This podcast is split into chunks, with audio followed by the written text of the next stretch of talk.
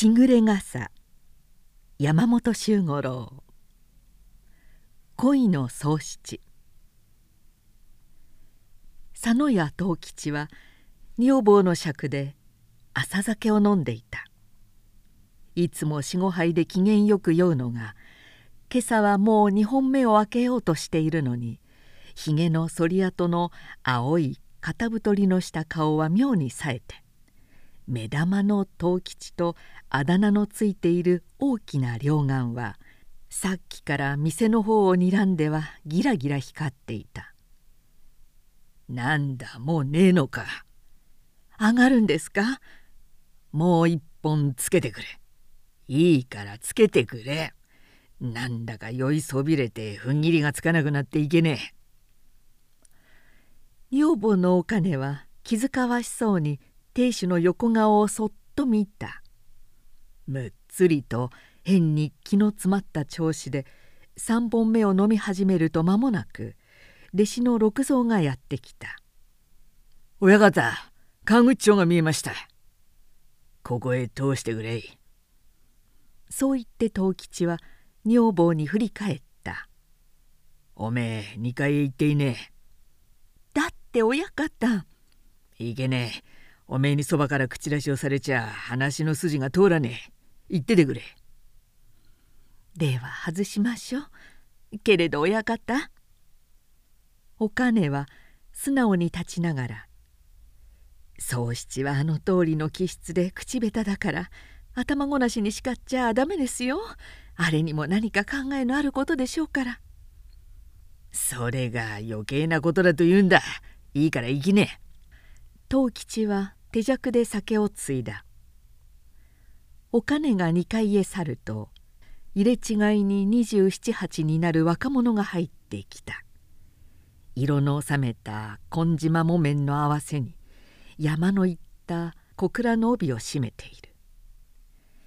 額の広い顎の張ったたくましい顔だがひどく青ざめていて一口に言うと極度の神経消耗を思わせるがその目だけは深く潜んだ鋭い威力をたたえていた。名は宗七。今江戸で恋の木彫りの名人と呼ばれている男だ。口重に挨拶をして「ただいまはお使いでございましたがちょいと話があって来てもらった。手間をかかしてすまなかったな」いえ何？このところしばらくブラブラしているものですから。そうか。遊んでんのか。遊んでるというわけでもありませんが。まあいいや。一つどうだ。藤吉は杯を洗って差し出した。ありがとうございますが実は立ってるもんですから。どうか。立ってる？へえ。何か願掛けが。何？がんというほどのことでもありませんが。藤吉は黙って手酌で一杯あおった。それから手に杯を持ったまま何気ない様子で相手を見た。実はな宗七。おらゆうべ国長の富田屋さんに呼ばれて行ってきた。お嬢さんが来月ご婚礼なさるそうで。その祝いに使う恋の置物をおめえにお頼みなすったそうだ。ええ。おめえの恋は一尾掘って十両が相場だ。国長さんは根に構わず欲しいとおっしゃる。それをおめえお断り申したそうじゃねえか。ええ申し訳ありません。国長さんはそれでもぜひ欲しい。佐野屋おめえから頼んでくれとこう言われて帰ってきた。おめえも知ってる通りおいらにゃ大事なお棚だ。なあそ七おめえ気持ちよく掘ってあげてもらいてえがどうだ？ええそりゃあもう。宗七は窮屈そうに固く座った膝頭をなでながら親方のお口添えがなくとも掘りたいのですがどうも。放れねえのか親方。どうか。こいつはよそへお頼みくださるように。よそでいいなら国長さんでも頼みはしねえ。どうしてもおめえの声がご所望だからおいらを呼んでまでそうおっしゃるんだ。おいらにも大事なお棚だが。おめえにとっても富田屋は縁のねえお棚じゃねえぜ。そうだろう。ええ。何か気に入らねえことでもあるのか？いえいえ決して。じゃあ掘ってあげねえ。おらからも頼むからやってあげねえ。どうだ？宗七は低く神戸も垂れながら黙した佐野屋藤吉は大工である。親の代から常に弟子の2 3 0人は使っている立派な株であったが藤吉は職人かたぎの厳しい父の手で弟子たち同様に不審場の神奈くずの中から育てられ大抵の苦労は経験してきている。だからちょうど今から12年前一人娘のおゆきが7つの祝いをした年の冬。親兄弟を亡くした孤児の葬七を手元に引き取った時にも「孤児だからといって差別をしちゃいけねえ。ひねくれさせてもいけねえし不憫をかけすぎてもいけねえ。皆と同じように決めどこは決めて面倒見ろ」と女房にも弟子たちにも言い渡した。宗七は13で佐野屋へ引き取られたが口数の少ないおとなしい子供で仕事も素晴らしくよく覚え1718になった時はもう立派に一人前の職人の腕を持っていたこいつは当てたぞ藤吉はすっかり喜んでこれならよそからお雪の向こうを探してくることはねえ。と女房とも話し合っていた。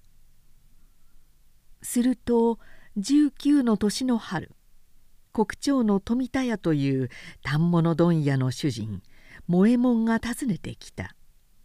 藤吉にとっては親の代から大事な出入り先である。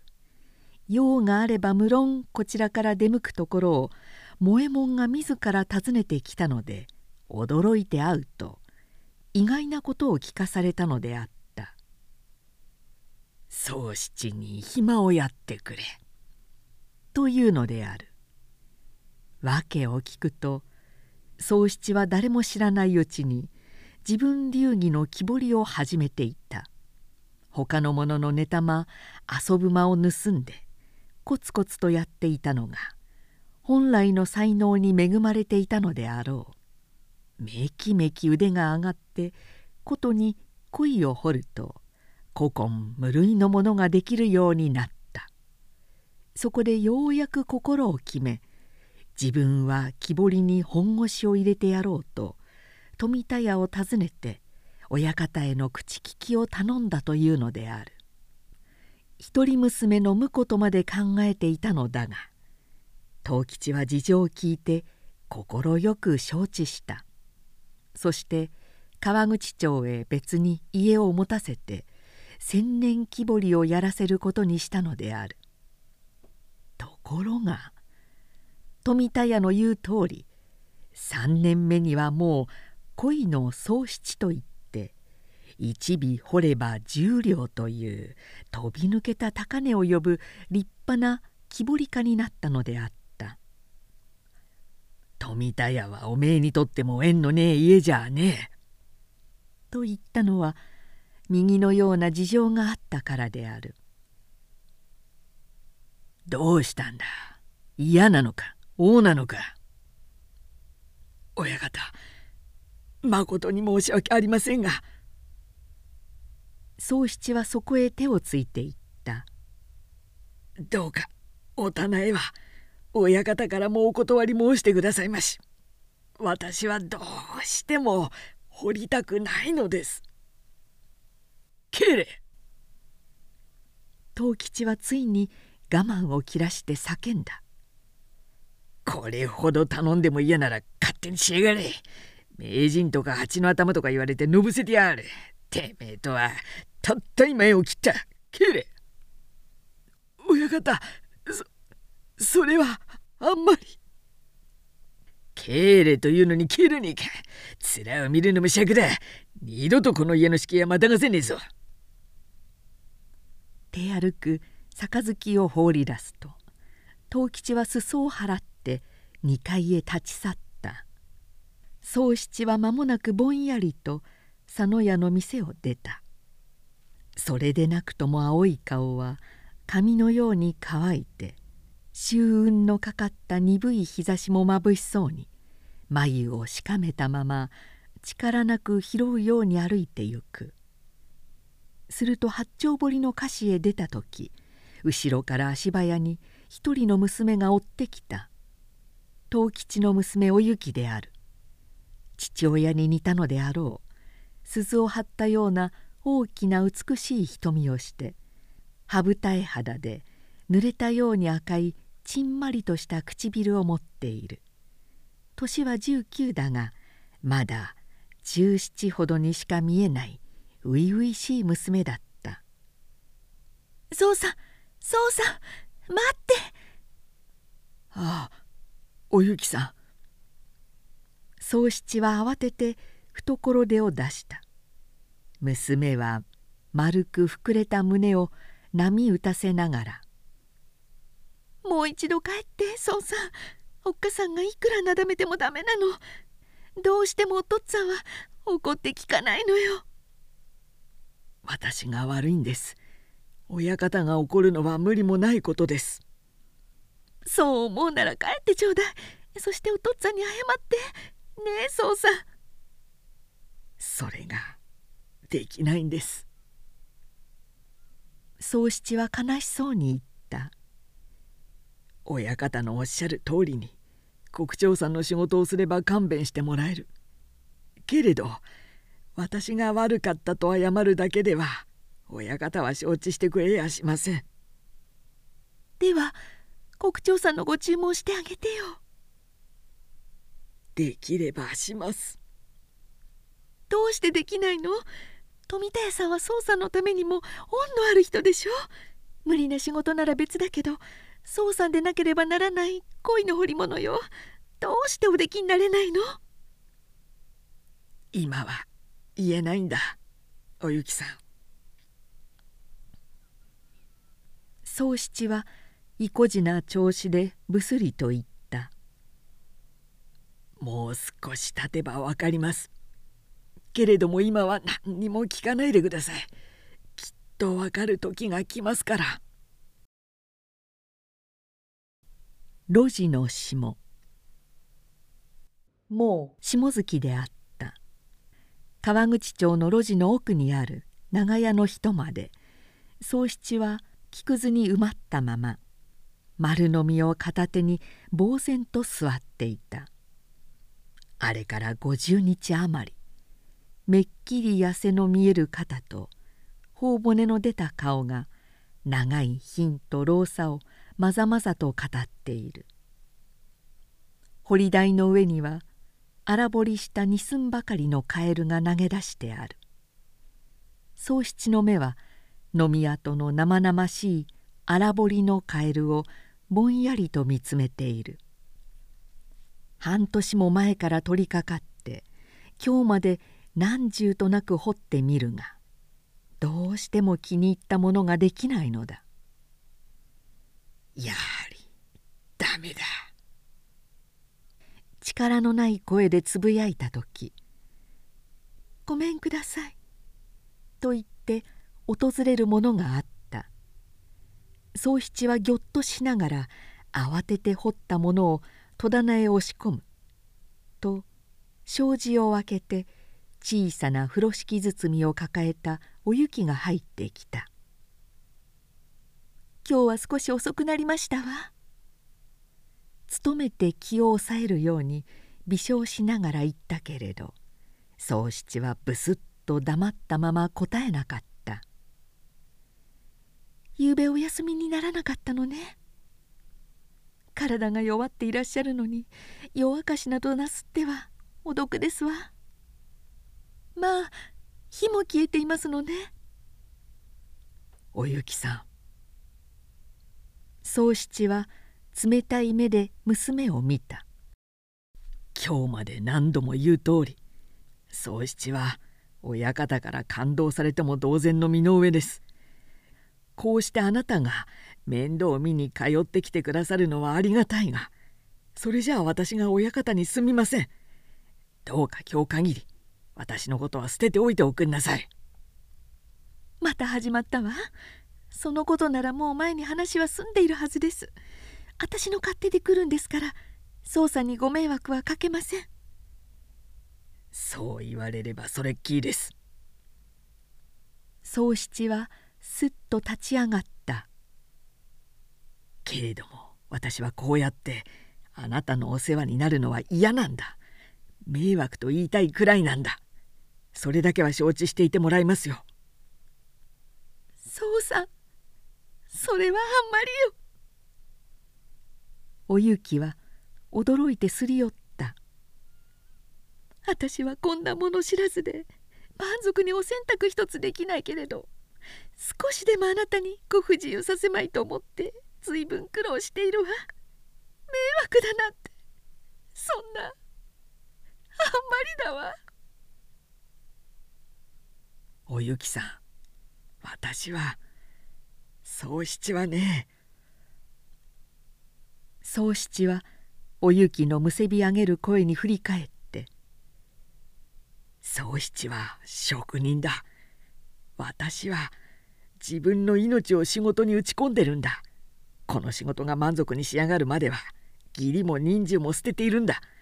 職人には仕事のほかに自分の気持ちを乱されるのが一番迷惑なんですよ。だがと言ったがすぐだがこんなこと今更言ってもしようがねえ。投げやりな調子でつぶやくとそのままふらりと外へ出て行った。藤吉から縁を切ったと言われて以来宗七は佐野屋へ足踏みのできない体になっていたがおゆきはそれからも3日に明けず訪れてはすすぎ物や家の掃除などこまごました身の回りの世話をしてくれる。いつかは婿にという話のあった中だ。おゆきのいじらしい心根は見るも痛ましいくらいであったが宗七のかたくなな心は娘の気持ちを察するいとまもないほど仕事に対する情熱でいっぱいだった。できるなら誰の目にも触れない山奥へでも行っ全身を仕事に打ち込みたい。仕事のほかには何にも考えたくないとさえ突き詰めている。ことにこの頃では彼は自分に絶望していた。骨を削るような苦心をして掘るものが一つとして満足な出来を見せてくれない。俺はダメなのか。そういう疑いさえ起こっている。こうなるともう自分を自分で縛るようなもので平常から殻へ入ったサザエのような気質がますます内へ内へと引きこもり仕事も気持ちも次第に追い詰められて身動きのならぬ状態に陥ってしまうものだ。宗七は今自分では気づかずにそういう穴へはまっている。あてもなく雨もよいの町を歩き回って宗七が帰ってきたのはもう日のつき始める頃だった。家へ入る途端に「おや?」と呆れたのはおゆきが行灯の下でせっせと夕食の支度をしている姿だった「お帰りなさいまし」おゆきさんお前まだいたのか？もう日が暮れたというのに何をしているんだ。知っていますわ。でもいいの。よかない。家でどんなに心配しているか知れません。早く帰らなくちゃ。いいえ帰りません。おゆきは強く神戸を振った「私今日は帰らないつもりで出てきたんです。おっかさんも承知なんです」え？おかみさんがご承知だって。そうさおゆきはあんどんにそっぽ向いて座りながら「お父っつぁんは私に婿をもらおうとしています。あなたも知っている八丁堀の相模屋さんの銀次郎さん。あの人から話があってこの月内には結納する運びになっているんです。だから私おっかさんと相談して家を出てきてしまったんです。それじゃあなおさらだ。話がそこまで運んでいるのに今おゆきさんがいなくなったら親方はどうなると思います？いやいやもう何も言わない。でおゆきは両手で耳を塞いだ。私16の年におっかさんから聞かされていたことがあります。宗さんが私の夫になる人だって。こんなこと言うのは恥ずかしいけれど私は今日まで一日だってそれを忘れたことはないのよ。今度の相模屋さんとの話だって私が嫌だと言い切ればお父っつぁんだって無理にとは言わないと思うわ。ただ宗さんがあんなことから出入りしなくなったのでお父っつぁんはただ腹立ち紛れに婿の話など始めたんだわ。宗さ。んもし私が嫌いでなかったらここにいていいと言ってくださいまし。それでなければもう私死ぬばかりです。宗七はそっぽ向いたままで「私には何とも言えません」と吐き出すように言った「何とも言えません」いてもらっちゃ親方に申し訳のないことになる。さっきも言ったように宗七は仕事のほかには何も考えたくないんだし。そうさいいと言って。いてもいいと言って。宗七は黙って戸棚を開けた。その後ろ姿へすがりつくようにそっと合掌したおゆきは涙を拭きながら前後しらいにかかった。すると間もなく「おゆきさん」と宗七が振り返って読んだ「あなたはこの戸棚の中のものに手をつけましたね」あら忘れていましたわ。おゆきは急いで近寄りながら「さっき杉立さんが見えましてね何か掘ったものがあったら見せてもらいたいというもんですからお断りしなくては悪いと思ったんですけれどそこにカエルの木彫りがあったのでお見せしたんです。それをそれをどうしました？杉達さんは大喜びでこんな素晴らしいものをやっていたとは知らなかった。これで名人宗七の呼び名がまた変わると一両置いて持っていらっしゃいましたあのカエル。あれを売った。あれを。宗七はブルブルと身を震わせ「おゆきさん!」と行き詰まるような声で言った「お前さんとんだことしてくれた。あれはまだ試し彫りで形も何もついちゃいねえ。子供のおもちゃにもならないヤクザなものだ」でも杉達さんは素晴らしい出来だと。杉達は道具屋だ。こと物の売買には目が利くかもしれないが物の本当の値打ちを見る目は持っちゃいない。あんな打仏を喪失の策と言って人手に渡すくらいなら私は今日までこんな苦労はしてきやしないんだ。私そうさ私そんなことには気がつきませんでした。おゆきさんにはわかるまいが宗七は拳を握りながら言った。男の仕事は命がけだ。寸分も隙があるものじゃないんだ。今こそ言うがあの時国長さんの注文を断ったのは高い金が欲しいでもなく高慢でもなかった。私はこれまで56年の間に87体の鯉を掘った。清き鯉沈み鯉離れ群れすっかり掘り尽くしてもう掘るべきものがなくなっていた。この上掘れば同じものができる。だから私は断ったんです。訳を話さなかったのはこんなこと言うとキザに聞こえるからで。今度のカエルが立派に得得できたその時こそ親方にもお話申しお詫びをするつもりでいたんです。これが職人の気持ちなんだ。金にも何も変えることができない。爪の先ほどの嘘もない職人の気持ちなんだ。すみません。私そこまで考えずについあなたのお仕事を世間へ見せたくなって。杉立の置いていった一両送んなさい。宗七は構わず立ち上がった。そしておゆきから二分銀を二つ受け取るとそのまま土間へ降りて見返りもせず「おゆきさんこれでお分かりだろう。あなたはこんなところにいる人じゃない。やはり佐野屋の娘で安楽に暮らす方がいいんだ。どうかこのまま家へ帰ってください」そう言いながら外へ出た。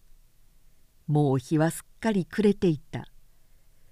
夕飯時のざわついた路地を抜け出るとかしっぷちはひっそりと暗く今にも降ってきそうな空は大江戸の町の火を映して鈍く染まっている。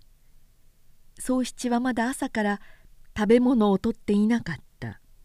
それでなくても弱っている体は足がふらふらするほど力抜けがしている。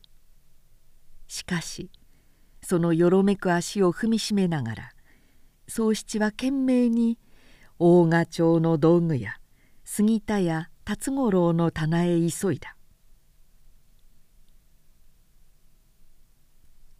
大名屋敷。旦那はおいでですか旦那は。おや宗七さんどうなすったんです。何かご用ですか。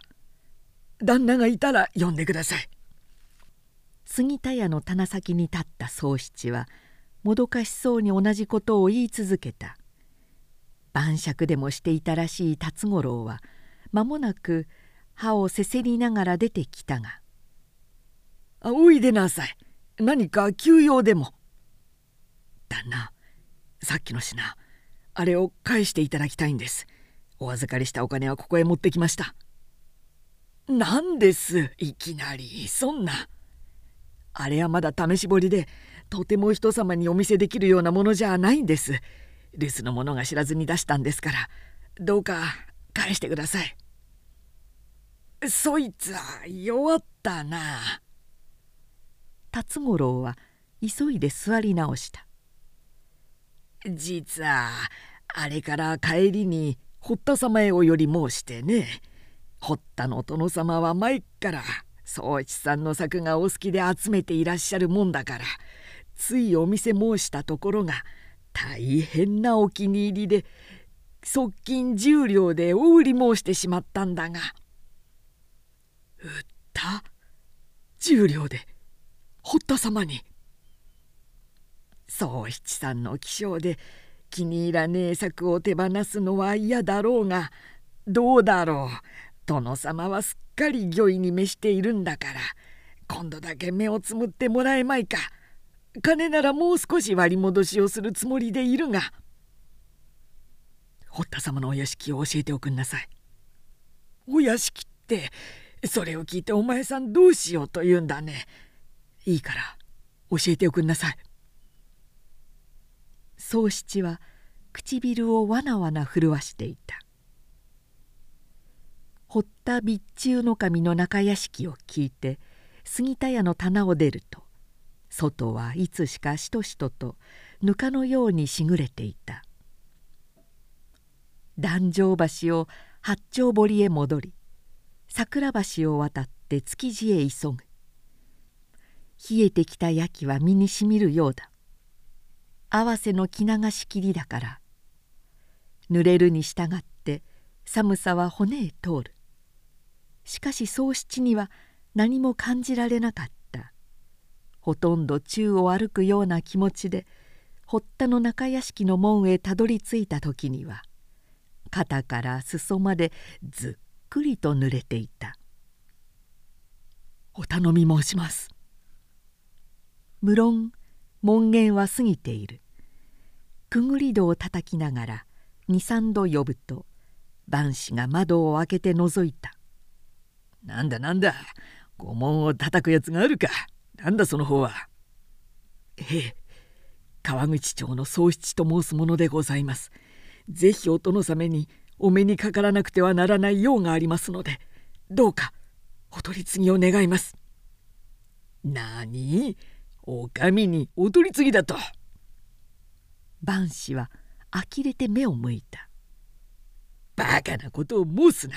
物を知らぬにも程がある。市長人の分際でお上にお目通りなどと無礼なことを申すとそのままには据え置かぬぞ。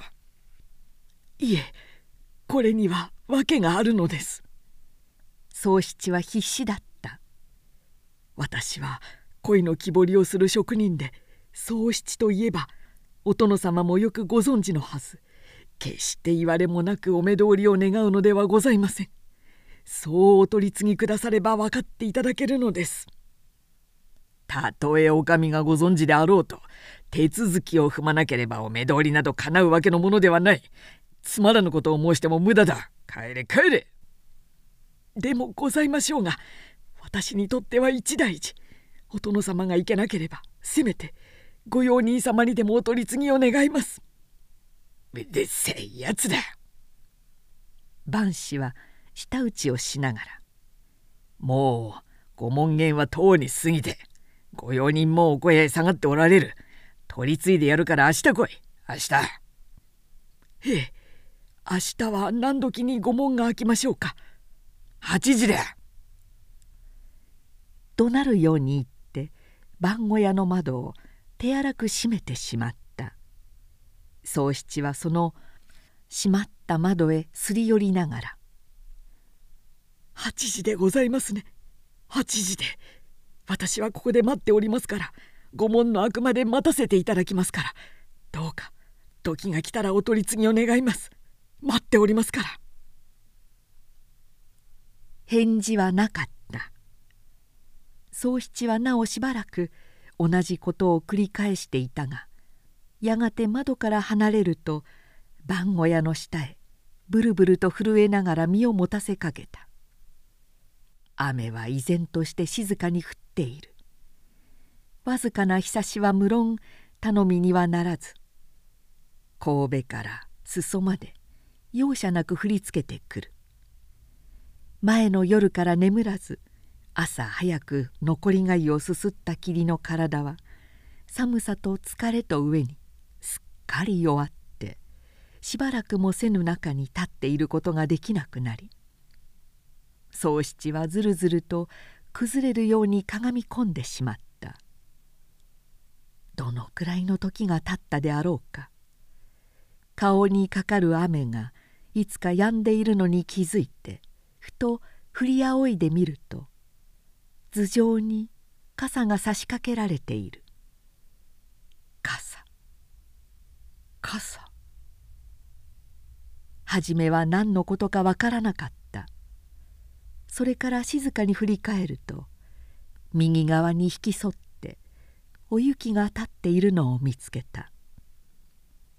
宗七はいきなりぎゅっ胸を締め付けられたように感じた。切ないような苦しいような悲しいような何とも言いようのない感動がぐいぐいと胸を締め付け鼻の奥へツンとぱいものが突き上げてきた。仕事の間に疲れたような一筋に突き詰めた喪失の感情の中へ生まれて初めて温かい心の肌触りが染み入ったのである。宗七は目の覚めたような気持ちで「お雪」と言いながら立ち上がった。たお雪の全身が震えた「そうさん。して。こんな夜更けに何だって。だって私。おゆきは蒼白になっていた。私お前さんの女房だもの。ばバカ。風邪をひいたらどうするんだ堪忍して。立ち上がった宗七の胸へおゆきは震えながらしっかとすがりついた。宗七はそれを両手で抱きしめた。二人はぎこちなく愛抱き涙に濡れた頬をすり寄せながらわなわな身を震わせた。夜が明けて宗七とおゆきとが門前に雨をよけながら立っているのを見た時万子がどんなに驚いたか言うまでもないだろう。まさか本当に夜通し待っているとは思わなかった彼らはその辛抱強さに打たれてすぐその胸を係へ通じた。用人河野権太夫は無論宗七の名を知っていたので一応自分があって事情を正した上司祭を主君に言上すると備中の神はすぐに会おうという。そこで権太夫は衣服を着替えさせた上お前へ連れて出た備中の神正道は上機嫌で「権太夫式ばったことは許してやれ。喪七だな。許す。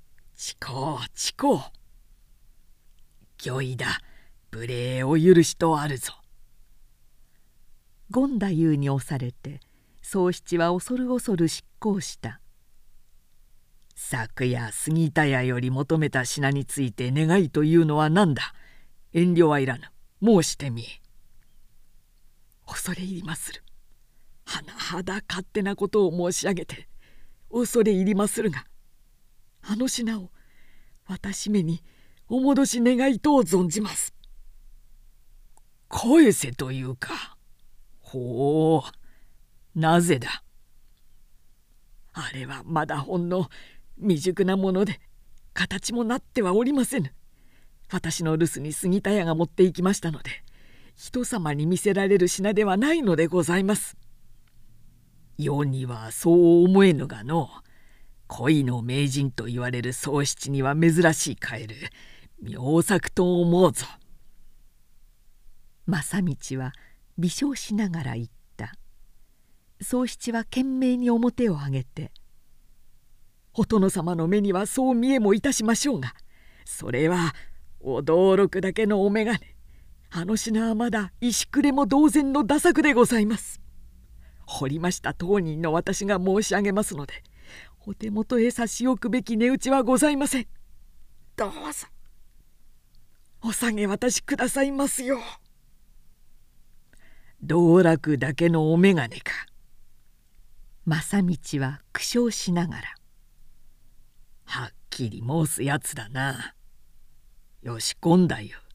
昨日のカエルを持ってまいれ」はあ宗七。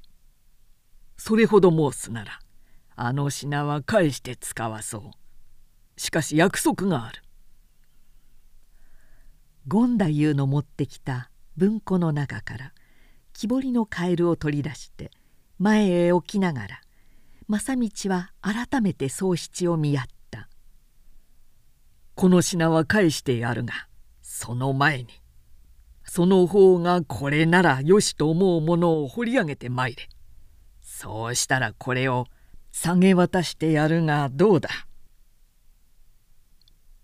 はい。しかしそれがいつできますことやら。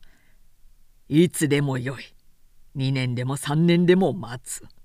その間これは文庫に収めたまま決して他人には見せぬと約束して使わそう。恐れ入りまする。宗七は初めて安堵したように微笑んだそれでは私がお目通りつかまつりまするまでどうぞどなたにもお見せくださいませぬよう。よしよし必ず見せずに置くぞ。私も必ず宗七の策と銘打って恥ずかしからぬ品を仕上げまする。つきましてはお殿様には杉田屋よりそれを実金にてお求め遊ばしたように伺いまするがそれがどういたしたか宗七はたもとから二分銀を二つ取り出して「甚だ失礼ではございますが私が次にお目通りいたしますまでつまりその品のお下げ渡しを願いますまで実金のうちへ手付けとしましてこの一両をお預かりここれ無礼なことを!」権太夫が仰天して乗り出した。堀田家は1万3,000石だが定款の益子の大名である。いくらなんでもその相手へ二分銀2つ差し出すというのはど外れだ。権太夫は顔色を変えたが正道は今日ありげにそれを止めて「捨ておけ権太夫面白いではないか。世が町人から一両の手付けを預かるというのは初めてだ。面白い。預かるぞ宗七。かたじけのを存じます。これで私も安心いたしました。世も手付けを取って安堵したぞ。正道は声を上げて笑った。宗七も笑った。笑いながら宗七はにわかに胸が空活と開け体いっぱいに爽やかな風の吹き通るのを感じた。一点に追い詰められていたのっぴきならぬ気持ちが正道の管轄無下な態度にあって一時に解放されたのである。凝りが落ちたのだ。針の先ばかり見つめていた目がその一瞬に広い空を見たのであった。これだ。これだ。宗七は心の中で叫んだ。俺は自分で自分を埋める穴を掘っていたんだ。穴から出よう。仕事はそれからだ。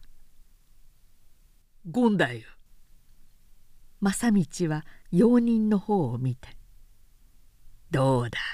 世の商法は確かであろう」そう言いながらもう一度声高く笑った。まことに奇妙な約束である。しかし宗七は御前を守備よく退出した。御門を出るとまだ降り山のしぐれの中にお雪が待ちかねていて走り寄った「どうでございました？あなた」お雪。宗七は今度こそはっきりと力のある声でおゆきの名を呼んだ「大賀町の棚へ行こう」え？お父っつぁんのところへ？親方に会ってお前を女房にもらってくるんだ。宗七は改めて出直す。昨日までのうじうじした気持ちもいけなかったんだ。今堀田のお殿様にお目通りしてつくづく感じたぞ。人間は心を広く持たなくっちゃいけねえ。その日の食に不足しても心は大名のように大きく持つんだ。大名のように広い大きな心持ちでやるんだ。親方に会って何もかも話してそれから始めるぞ。嬉しい。あなた。ええ。傘がかしいだ。濡れるぜ